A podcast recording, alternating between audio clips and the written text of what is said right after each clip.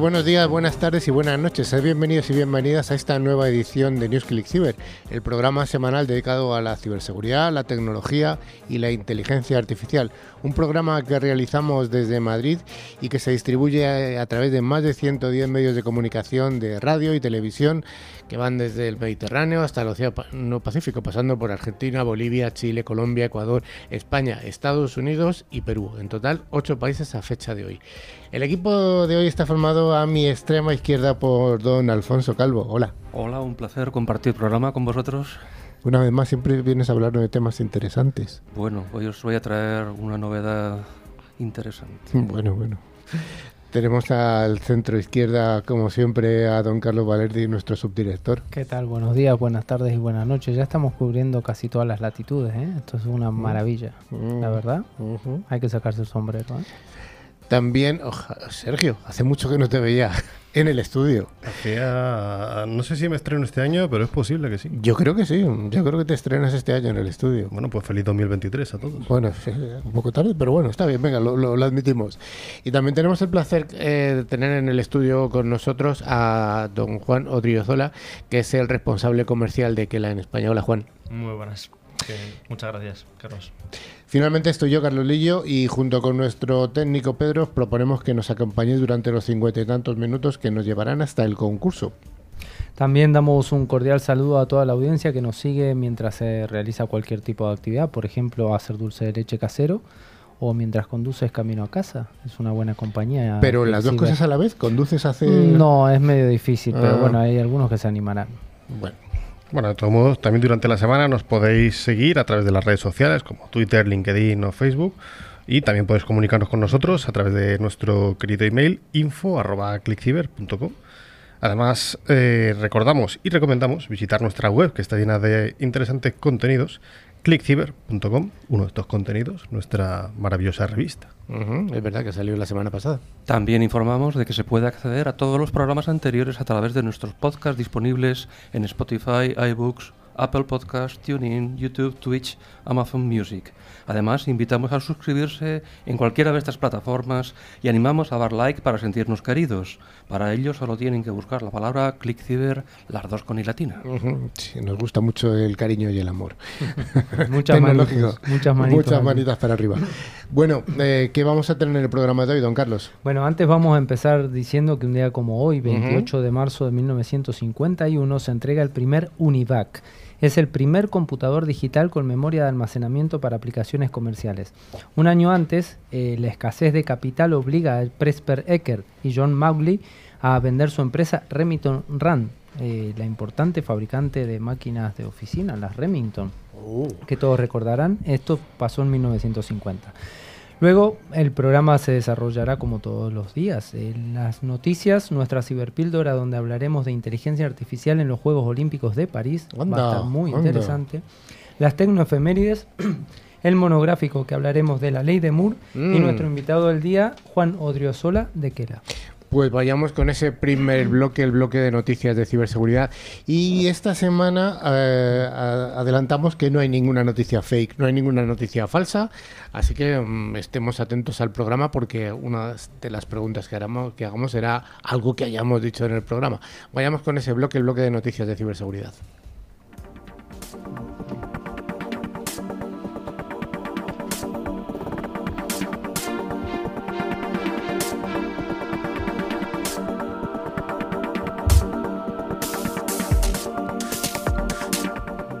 Todas las semanas damos las gracias a F5 por traernos esta sección de noticias.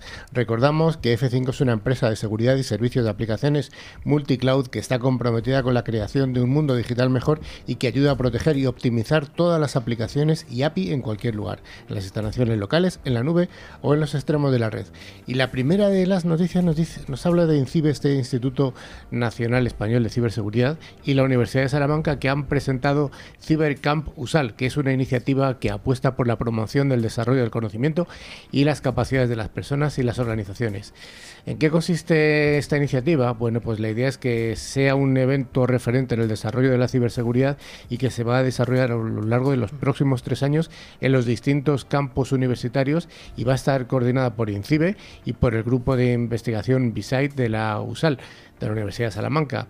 La primera de las acciones formativas tuvo lugar en directo durante la presentación. Es una actividad de concienciación sobre, lógicamente, el uso seguro de Internet. Ha tenido o va a tener una duración de 30 horas y estará disponible a partir del 31 de mayo en la plataforma de, online, de online E4U, E4U. Esta primera formación estará abierta al público general, pero a lo largo de los próximos años están previstas también charlas para empleados, competiciones para jóvenes talentos, actividades en centros educativos, desde formación infantil hasta formación profesional y universidad, ferias en todos los campus y campañas para la formación de madres y padres. Todas ellas se podrán consultar en la web a medida que se vayan formalizando. El evento de presentación de Cibercampusal fue el pasado 23 de marzo en la Universidad de Salamanca y asistieron su vicerrector de Investigación y Transferencia, José Miguel Mateo Rocco, la responsable de Ciberseguridad de Empresas y profesionales de INCIBE, María Eugenia López y el director del Grupo de Investigación Beside, Juan Manuel Corchado. Aunque esta iniciativa en concreto sí que es nueva, Cibercamp del INCIBE no lo es, ya que lleva desde 2014 siendo el evento creado por INCIBE de referencia para el desarrollo de la ciberseguridad y la confianza digital de ciudadanía y empresas. La siguiente noticia nos habla de que hay dos nuevos infectados nacionales en España por ataques de ransomware. En este caso son farmacias y telepizza. Cada vez más, cada vez más. Vamos a empezar con las farmacias, que son todas aquellas relacionadas con Allianz Healthcare, el cuarto mayor proveedor de medicamentos en nuestro país.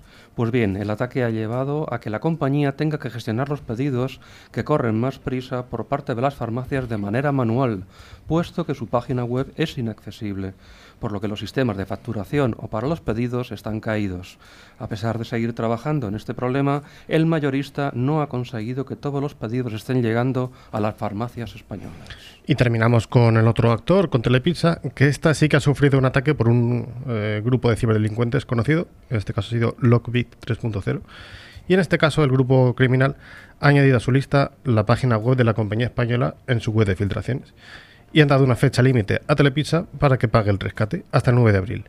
Aunque no se sabe la cuantía que han exigido a la empresa, desde, desde el ataque, tanto la web como las apps móviles oficiales de la cadena de comida rápida no han estado funcionando bien, pero al menos sí que están operativas.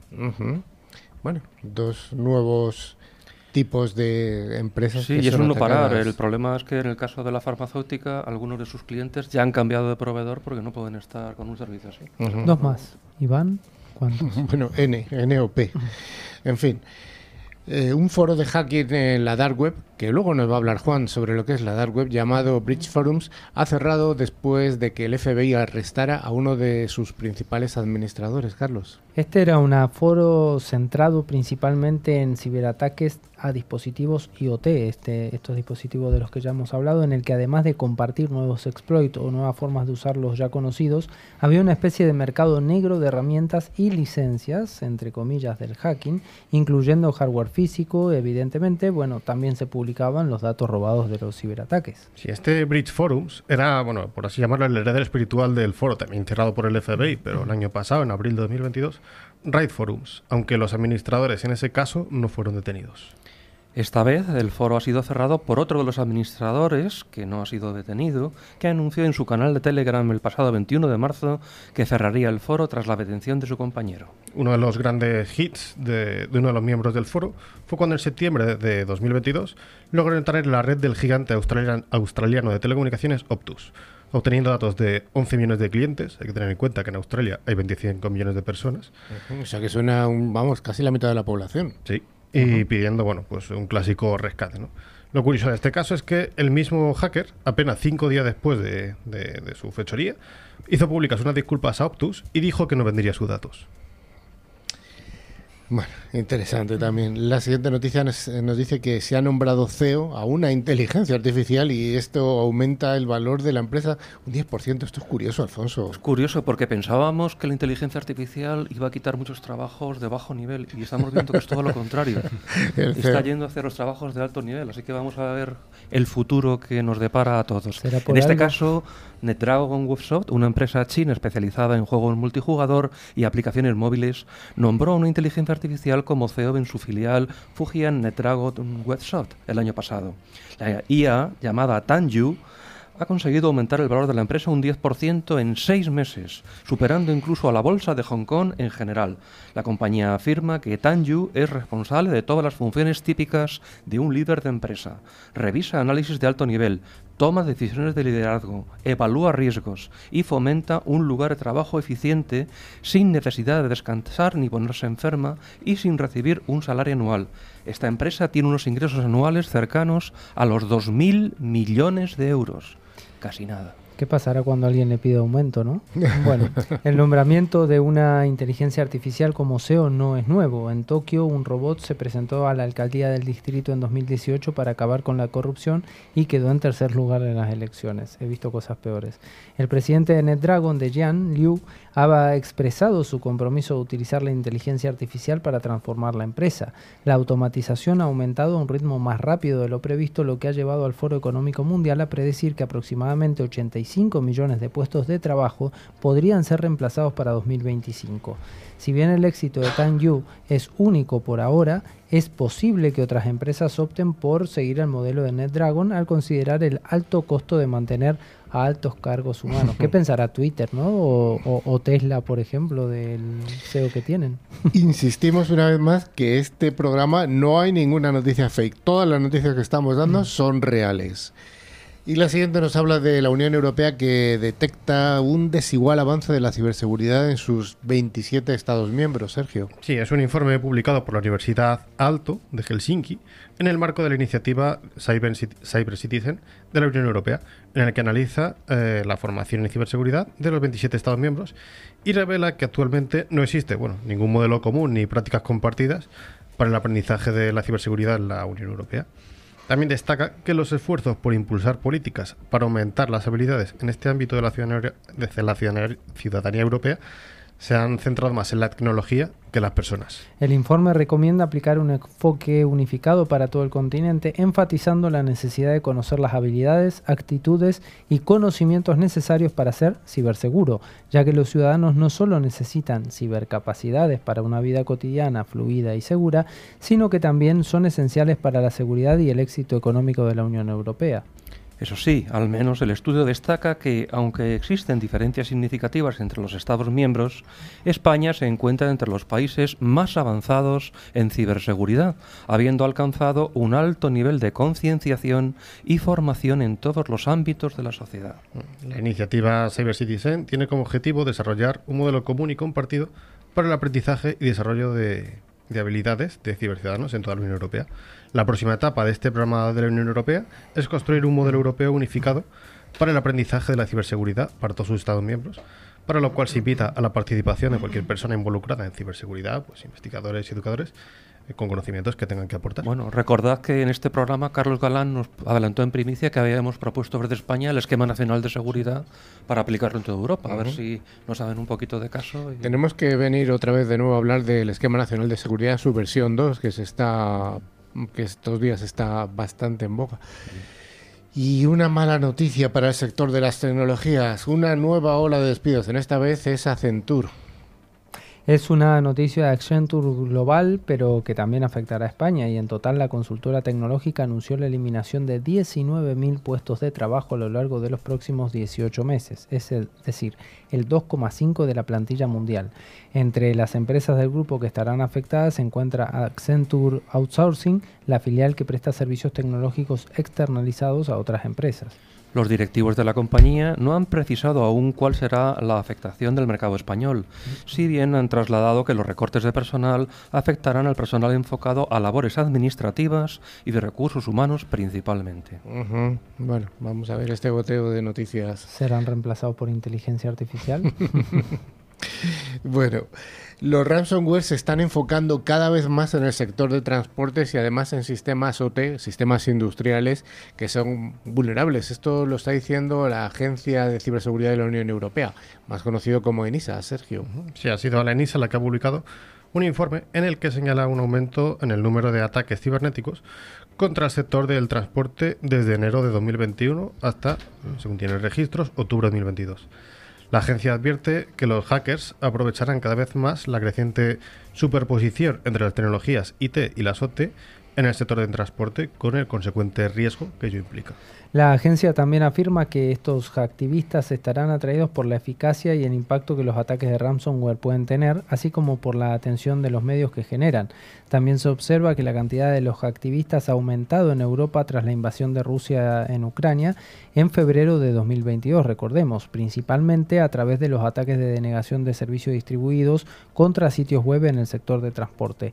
La agencia observa que esto, junto con la superposición entre los entornos IT y los entornos OT que comentaba Sergio antes, significa que los grupos de ransomware probablemente apunten y perturben las operaciones de OT en el futuro previsible. Hasta ahora, eh, dentro del sector de transportes, el de aviación es el que soporta la mayoría de los ataques cibernéticos, seguido por las empresas relacionadas con las carreteras, ferrocarriles y la industria marítima en general.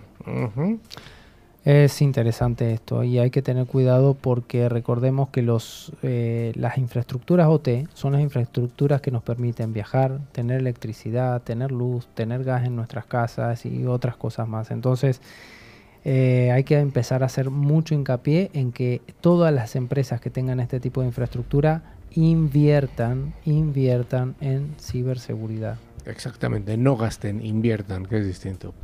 La última de las noticias nos habla de que el hub español Gaia X, liderado por Indesia, ha identificado más de 20 casos de uso de espacios de datos compartidos en la industria española, Alfonso. El encuentro organizado por el Grupo de Trabajo de Industria 4.0 del Hub ha permitido a varias organizaciones como Ametic y Tecnalia profundizar en seis casos de uso que faciliten la adopción de tecnologías como la inteligencia artificial y la analítica avanzada para modernizar la actividad del sector industrial. Los casos seleccionados incluyen la reutilización y el reciclaje inteligente, el mantenimiento predictivo, el intercambio de datos sobre activos en su vida útil, plataformas de visibilidad de la cadena de suministro eh, en tiempo real en TUEN y la predicción inteligente de la demanda. El hub español de Gaia X fue construido el 18 de marzo de 2022 con el objetivo de crear una infraestructura de datos federada y segura para lograr la soberanía digital en toda la Unión Europea. Pues hasta aquí las noticias en las que hemos tenido un poquito de todo. NewsClick Cyber es el programa semanal líder en la radiodifusión en español. Si quieres estar al día de las novedades, escuchar nuestras ciberpíldoras y a los responsables de grandes empresas, escucha NewsClick Cyber.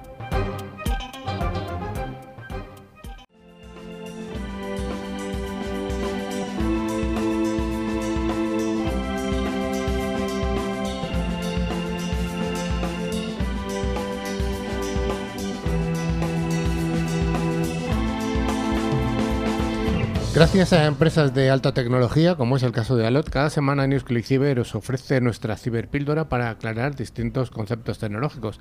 Recordamos una vez más que Alot es la solución tecnológica que asegura el rendimiento de las aplicaciones más importantes. Y hoy nuestra ciberpíldora, gracias de la mano de Alfonso, que siempre es el experto en inteligencia artificial, nos va a hablar de que Francia quiere utilizar videovigilancia impulsada por inteligencia artificial para vigilar, para ayudarnos eh, durante los próximos Juegos Olímpicos. La Asamblea Nacional de Francia ha aprobado ya el uso de la inteligencia artificial en la seguridad para los Juegos Olímpicos que se van a celebrar en París el año que viene, el año 2024. Las organizaciones de derechos humanos ya han, ya han activado una alerta por este motivo. Así es, así es. El gobierno francés asegura que esta tecnología le permitirá identificar eventos sospechosos o conductas anómalas, para así garantizar la seguridad durante el evento deportivo. Otras organizaciones, por el contrario, alertan que la iniciativa representa una amenaza a los derechos humanos. La medida, de acuerdo con el diario francés Le Monde, debe ser confirmada en votación solemne de los diputados hoy precisamente, martes 28 de marzo, y en el que bueno, se va a revisar todo el conjunto de artículos del proyecto de ley que regulará la actividad de los Juegos Olímpicos. Si esto ocurre, Francia se convertirá en el primer país de la Unión Europea en implementar un sistema de vigilancia con IA. Según Stéphane Massars, diputado de Renaissance, el partido del presidente Emmanuel Macron, frente al mundo entero, Francia deberá estar a la altura para enfrentar el mayor desafío de seguridad de toda su historia. De esta forma, Francia se adelanta a la discusión en la Unión Europea que también está debatiendo actualmente una ley sobre inteligencia artificial.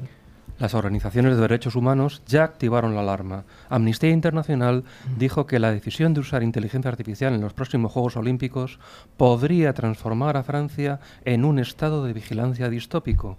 Se advierte que un precedente como este impulsaría la violación a gran escala de derechos humanos en otras partes del mundo. Sí, según un comunicado de Mer Jacobian, que es el asesor de defensa sobre la regulación de la IA de Amnistía Internacional, Francia es posible que conduzca a un asalto total a los derechos a la privacidad, la protesta y a la libertad de reunión y expresión. La organización exigió al Parlamento Europeo que adopte urgentemente una posición firme sobre la prohibición de las tecnologías de vigilancia masiva. Señala que ya se ha demostrado que estas herramientas se utilizan de manera desproporcionada para atacar a los grupos marginados, entre ellos, por ejemplo, personas inmigrantes y de color. Un total de 38 organizaciones de la sociedad civil, incluida Amnistía Internacional, presentaron a principios de marzo una petición a los políticos de Francia para que rechazaran el proyecto que incluye el uso de la IA en los Juegos Olímpicos. Tras la aprobación definitiva por parte de los diputados, solo un veto del Tribunal Constitucional impediría la aplicación de la medida. Y yo os pregunto, abramos un pequeño debate entre nosotros. Eh, ¿Esto lo veis vosotros tan problemático en un país tan garantista como es Francia? En principio no. El problema es que los precedentes previos que ha habido son peligrosos. En particular el caso de China, por ejemplo, donde se ha utilizado en, en eventos muy masivos y bueno, pues la sociedad china está muy controlada, ¿no? Entonces... Efectivamente, pero la sociedad china no hace falta que estuviera controlada con inteligencia artificial. Lo ha estado siempre. Yo creo que es totalmente diferente un Estado tan, tan, tan, tan... Yo creo que el más garantista del mundo probablemente sea Francia, junto con el resto de países de la Unión Europea, no tiene ninguna comparación China con Francia. Quizás lo que perciben es una pérdida de derechos por usar Ajá. una tecnología así. Es decir, ¿quién controla esa inteligencia artificial? ¿Qué, ¿Con qué mecanismos se va a garantizar las limitaciones de uso? Yo creo que el problema, volvemos siempre a lo mismo, que es eh, lo que va a hundir a la humanidad, la ignorancia. O sea, es oponerse por oponerse sin quizá entender para qué funcionan o cómo funcionan estos sistemas y cómo nos pueden ayudar. La tecnología al final nos tiene que ayudar, entonces con los controles necesarios para que esto no caiga en un abuso, yo creo que bueno puede ser beneficioso en muchos casos. Eh, El problema fundamental es que hasta ahora todo el que no tiene una piel blanca se ha demostrado que, digamos, es más acusado por la inteligencia artificial y entonces eso es peligroso porque además es que en Francia hay muchas personas que no son de, de piel blanca. Pero yo le doy un poco la vuelta a la tortilla. ¿No creéis que a lo mejor esta inteligencia artificial no va a tener los prejuicios que puede tener un vigilante humano ante la tez de una persona? Bueno, pero la inteligencia artificial está programada por un humano.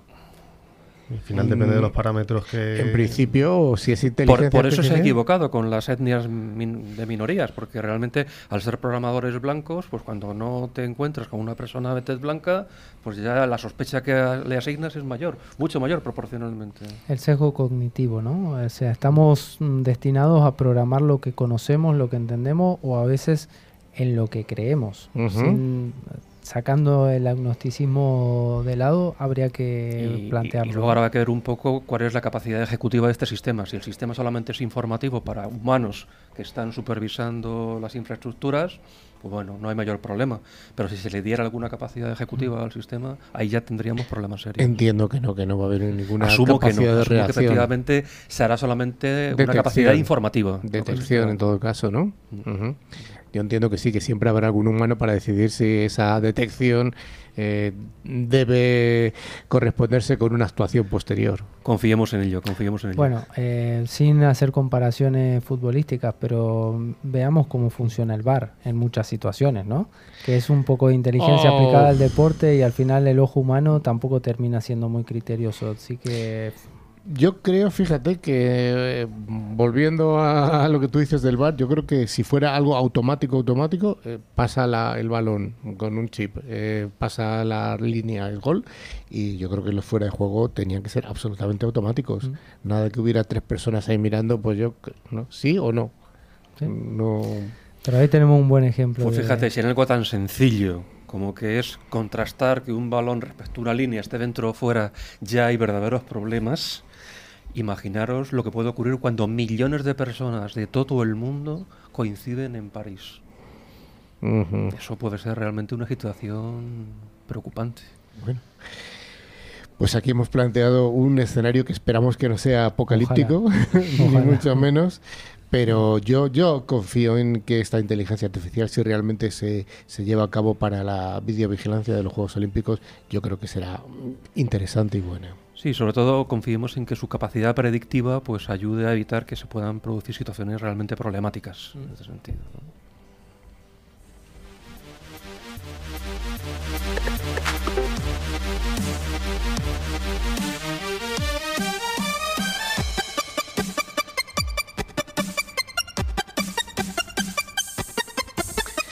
Como en todos los ámbitos de la tecnología y la ciberseguridad, todos los días pasan cosas eh, importantes y eso y es por eso que hoy, gracias a Tren Micro, este fabricante que tiene un amplísimo catálogo de soluciones de OT, de IT y además de muchas más cosas especializado sobre todo en el virtual patching, vamos a recordar algunas de estas cosas que han pasado en el pasado y para ello tenemos la inestimable ayuda del cerebro privilegiado de don Carlos Valerdi, ese cerebro que siempre me sorprende.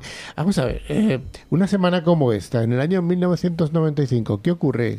Bueno, Kodak, esta marca que ya pocos recordamos, ¿no? Lanza su primera cámara, la DC40. Es la segunda cámara digital para el mercado de consumo de nivel que se conecta a un ordenador personal a través del cable serial, que tampoco lo recordamos ya. Eh, bueno, sí, en algunos casos, sí. Eh, sí, sobre todo los informáticos cuando tienen que conectarse a un equipo Sí, antiguo. Solo los informáticos cuando tenemos algún problema.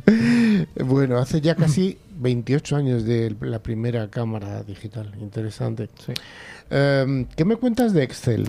Excel, el 27 de marzo de 1992, Microsoft presentó la versión 4.0 de la aplicación de hoja de cálculo, que lo de hoja de cálculo ya quedó también antiguo de Excel. Hoy se utiliza para todo, para mandar el cohete a la luna, para hacer compras, ventas y muchas cosas y más. muchas más cosas. muchas sí. cosas más.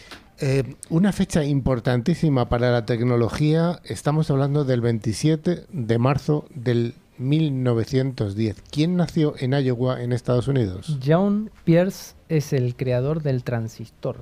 Oh, Nació en esa fecha. Estudió ingeniería eléctrica, obteniendo el título de licenciatura en 1933, pero además obtuvo el grado de maestría en el 34 y el doctorado en el 36.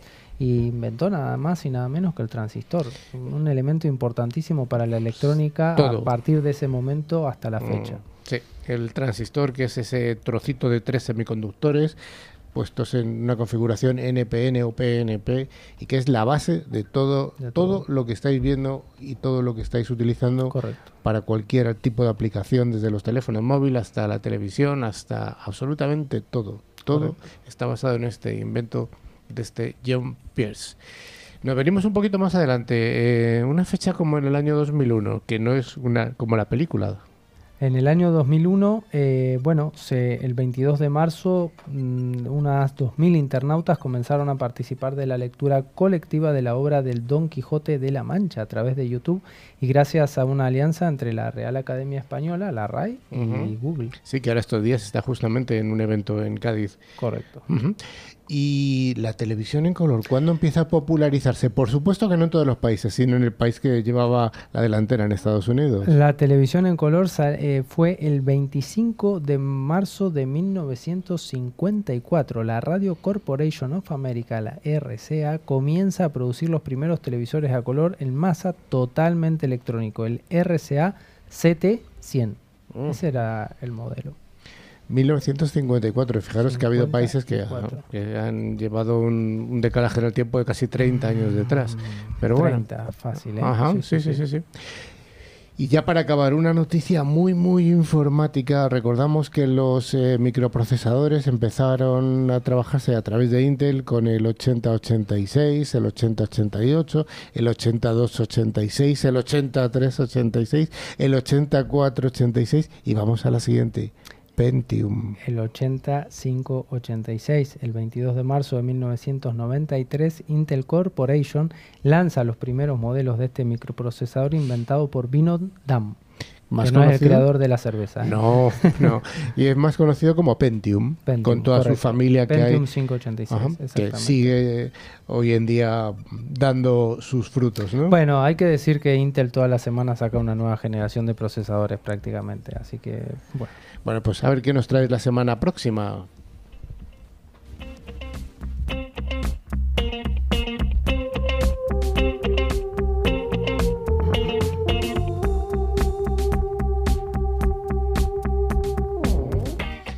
La firma de ciberseguridad ForcePoint es la encargada de traernos cada semana nuestro monográfico.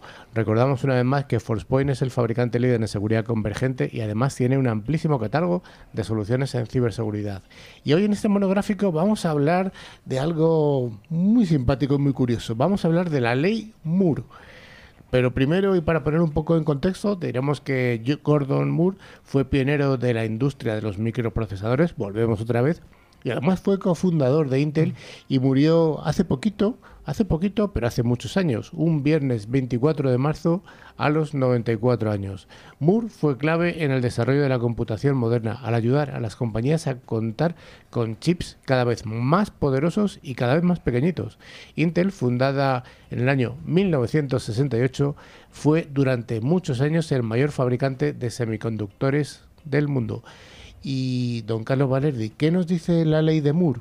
Bueno, Carlos, a ver, la ley de Moore fue desarrollada por este ingeniero que has mencionado que en, en, el año 1965, cuando era director de los laboratorios Fairchild Semiconductor, aunque, bueno, como ya sabrán, posteriormente fue el cofundador de Intel. Sí, él fue el primero en observar una tendencia en los primeros días de microelectrónica que definiría la estrategia a seguir por todos los fabricantes de la industria en cuanto a la cadencia de integración de transistores, que los hemos comentado antes, en los circuitos integrados. Inicialmente, el enunciado afirmaba que el número de transistores por unidad de superficie en circuitos integrados se duplicará cada año, aunque unos años más tarde, en 1975, modificó su propia ley para aumentar esta cadencia a cada dos años. Equivocadamente, mucha gente cree que este periodo es 18 meses, debido a que el ejecutivo de Intel, David House, hizo tal afirmación. Pero hay que tener en cuenta que este dato no forma parte de la ley de Moore. Vamos a poner este enunciado en perspectiva. Digamos que la superficie de un circuito integrado es de un centímetro cuadrado. Es un ejemplo. Eh, si hoy en esa superficie caben mil transistores, según la ley de Moore, dentro de dos años deberíamos ser capaces de integrar en esta misma superficie 2.000 transistores. Y dentro de cuatro años deberíamos poder meter 4.000 transistores. Y así sucesivamente duplicando la cantidad cada dos años. Y ese tamaño que has comentado tú de un centímetro cuadrado es prácticamente en la realidad el tamaño de un microprocesador a fecha de hoy. Un centímetro por un centímetro. Es eso. Sí, esto la verdad es que más o menos sí que se ha ido cumpliendo durante todo este periodo, pero bueno, durante es cierto que durante muchos momentos no se ha cumplido, no se ha cumplido tal cual, pero eh, también es cierto que la evolución tecnológica pues ha permitido incluso superar esta ley en muchos otros momentos. Bueno, la ley de Moore es sobre densidad, pero ¿no habla de potencia? No. Se ha de tener en cuenta que la ley de Moore no habla de la potencia de los procesadores, la cual depende de su arquitectura y por tanto de su organización interna y cómo se organicen los transistores para crear sus diferentes elementos. La ley de Moore, por tanto, solo nos indica la cantidad de transistores que podemos colocar en un área determinada. Esto lo decimos porque el avance en cuanto a potencia de una generación a otra en la CPU es cada vez más lenta y se ha acabado repitiendo el mantra de que la ley de Moore ha llegado a su fin o está llegando a su fin. ¿Qué ocurre? Pues que el público confunde el escalado de Denner, que sí que habla del aumento del rendimiento, con la ley de Moore. Mientras la segunda sigue viva sin problemas, la primera quedó completamente desfasada desde la llegada a los 65 nanómetros y desde entonces los procesadores han escalado de diferente manera y con otras normas.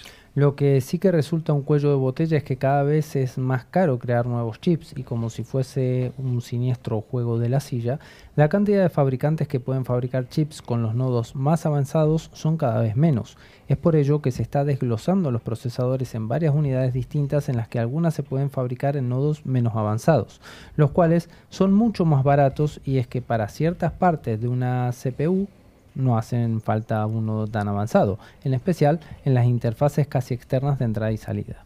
Alfonso, ¿por qué es tan importante el hardware?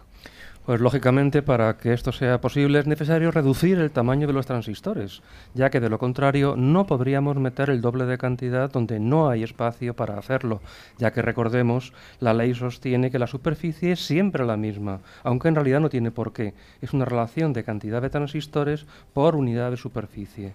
Para ser concretos, la unidad de medida es metros por milímetro cuadrado, o millones de transistores por milímetro cuadrado. Esta unidad que comenta Alfonso es la que se usa en la actualidad y seguramente en el futuro, ya que bueno, hasta llegar al, al átomo todavía nos quedan décadas por lo menos, debido principalmente al hecho de que cuanto más nos acercamos, más complicado se vuelve incluir más transistores en un nanómetro cuadrado. Y por este motivo entra en juego la litografía, algo de lo que se habla también muchísimo cuando es, por ejemplo, un tema sobre los procesadores. Una menor litografía significa que los transistores son aún más pequeños, por lo que podemos incorporar una mayor cantidad en el mismo espacio, o en otras palabras, el mismo número de transistores ocuparían menos espacio. El proceso de fabricación o litografía se mide en nanómetros. Para ponernos en perspectiva lo pequeño que es esto, un nanómetro son 10 a la menos 7 centímetros, o lo que es lo mismo una Un montón de ceros. millonésima, mil millonésima de centímetro.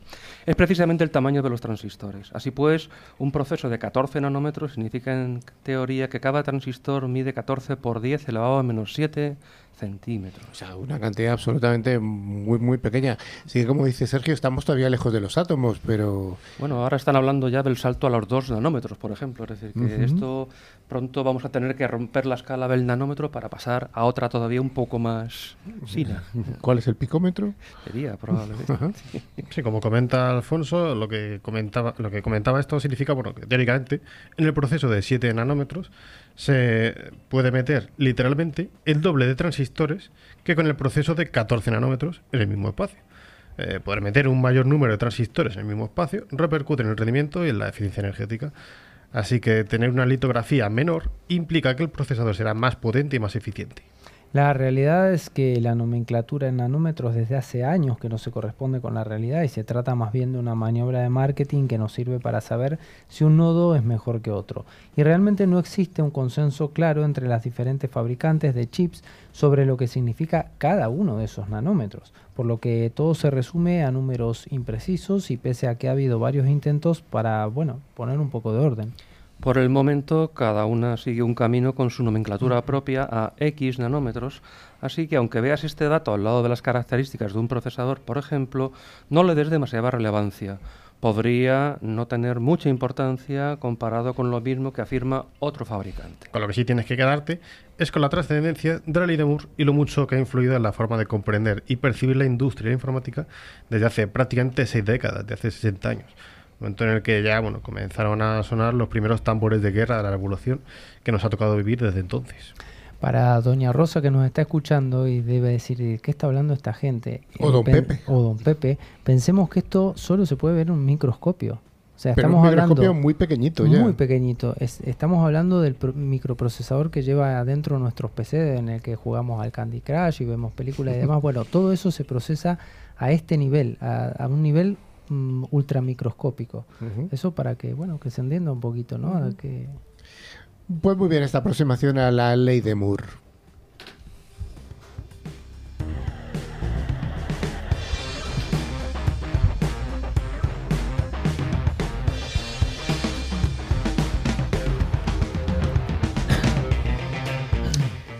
Como decíamos al principio, está con nosotros aquí en el estudio don Juan Odriozola, que es el responsable comercial de Kela, escrito con K-E-L-A en España.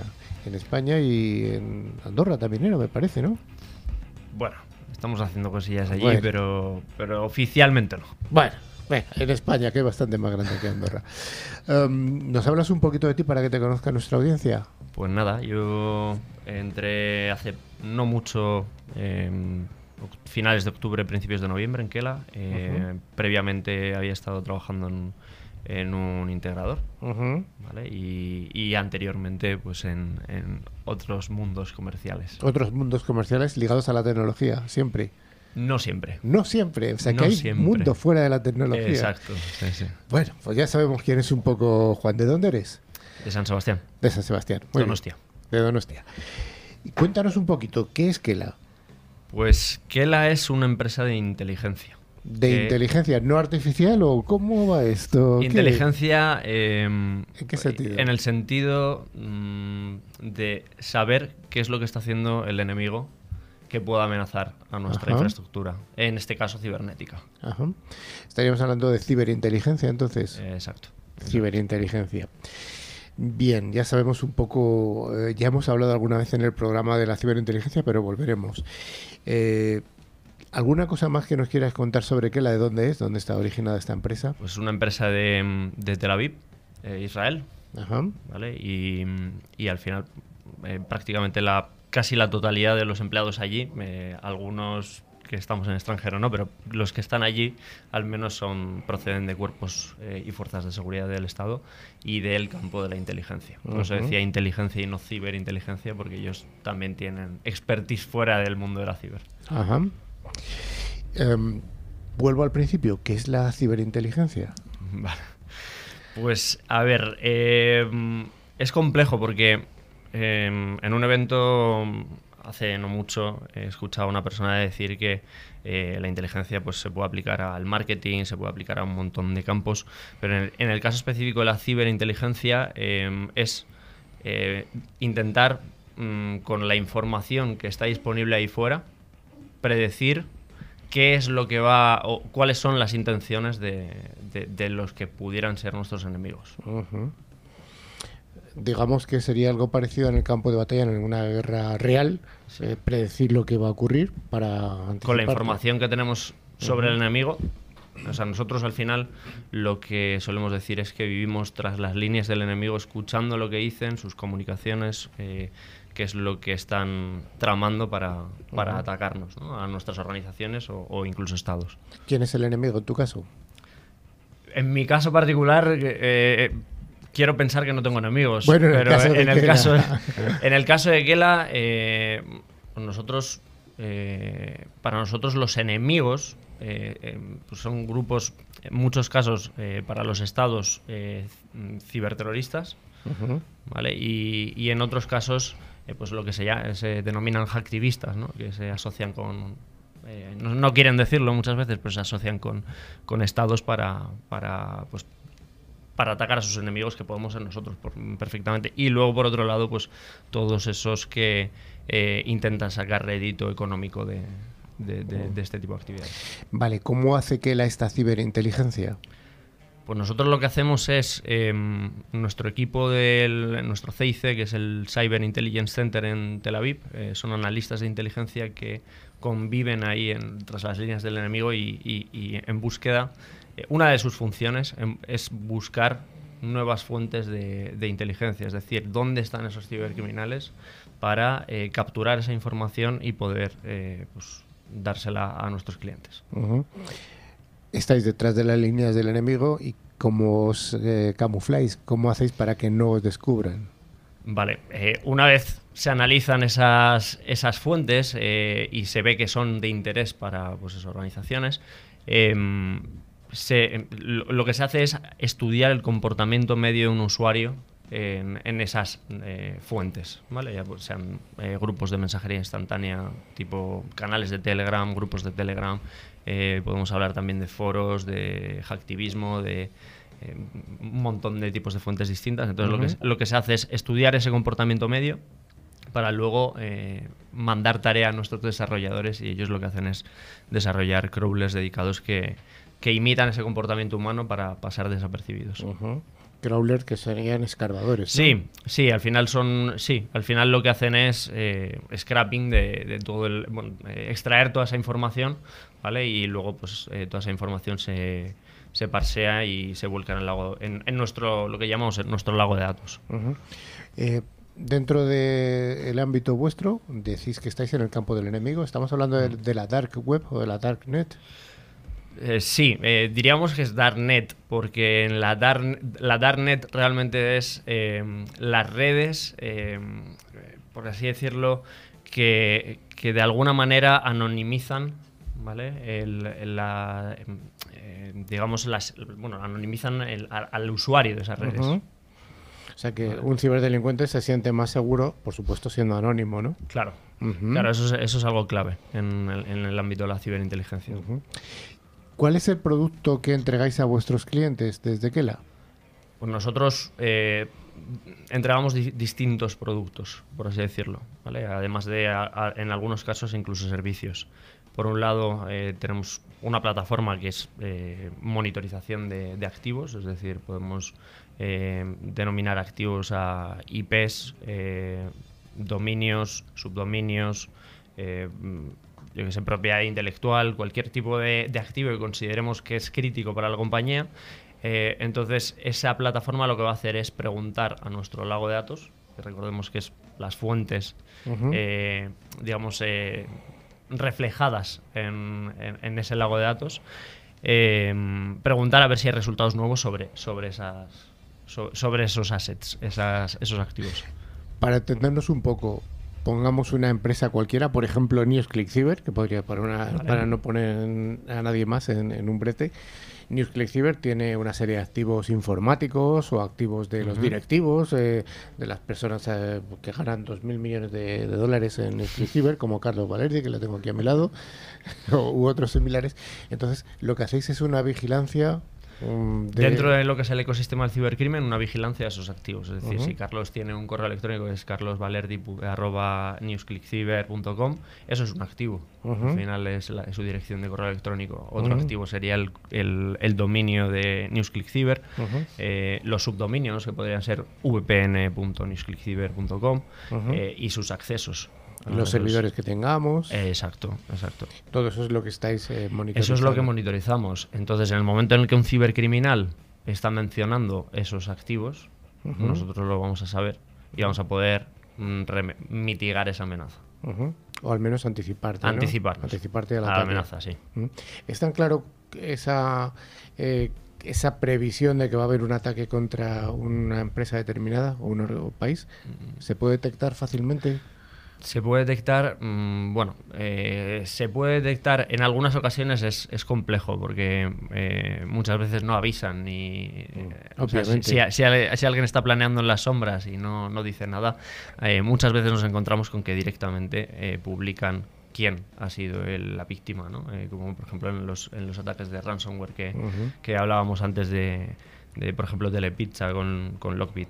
pero pero sí, sí, en general, eh, prácticamente eh, lo que nosotros estamos observando en el ecosistema del cibercrimen es que ya no es que eh, un ciberactor esté tan, digamos, desde el inicio de la actividad cibercriminal para atacar a, esa víctima hasta el final, sino que al final cada uno tiene su especialidad y vemos que hay eh, Access Data Brokers, que al final son eh, pues, los que consiguen los accesos iniciales. Puede ser pues eso, eh, un acceso RDP, un acceso VPN, el tipo de acceso que sea que pueda ser crítico, y entonces esos accesos son subastados y es cuando ahí los, grupos de ransomware, por ejemplo, pues, pues compran esos accesos.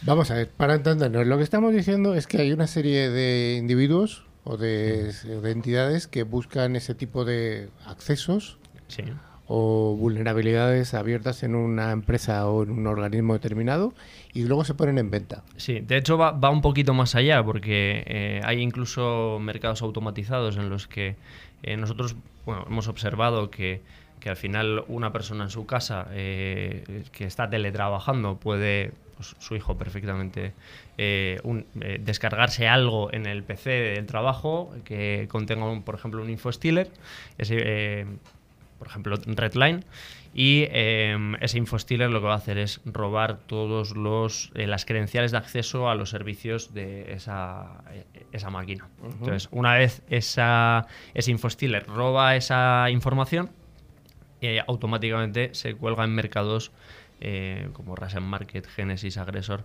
Luego hemos observado también que eh, también hay grupos, canales de Telegram en los que esa información directamente se, se comparte con muchos suscriptores de esos canales, en, algunos casos cientos e incluso miles de suscriptores, y se están compartiendo credenciales de acceso a servicios bastante críticos en algunos casos.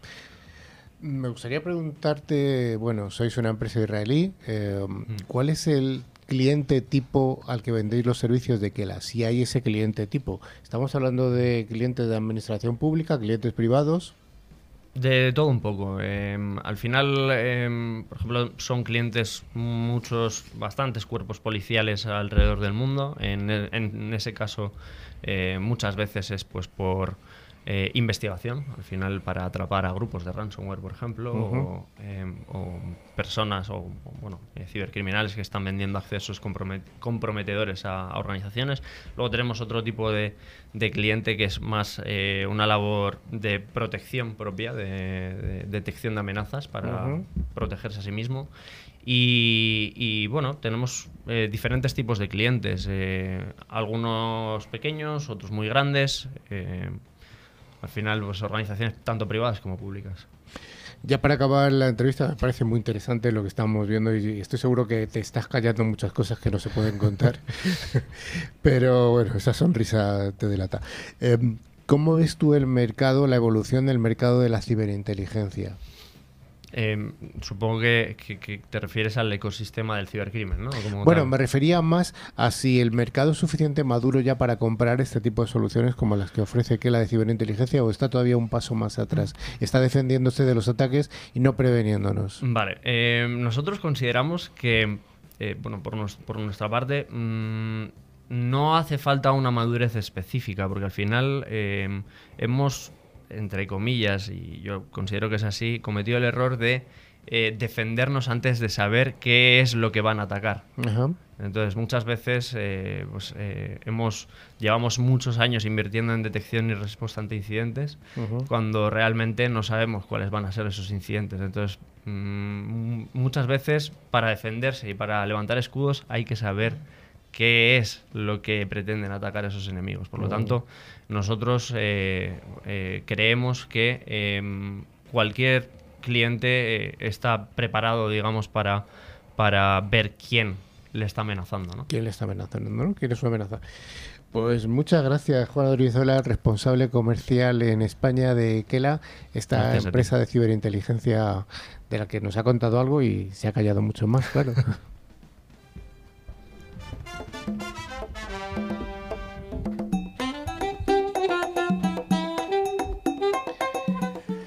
Cada semana hacemos un concurso en el que sorteamos dos licencias de antivirus, válida para varios dispositivos y para un año y, solo hay que concursar de una manera muy, muy, muy sencilla.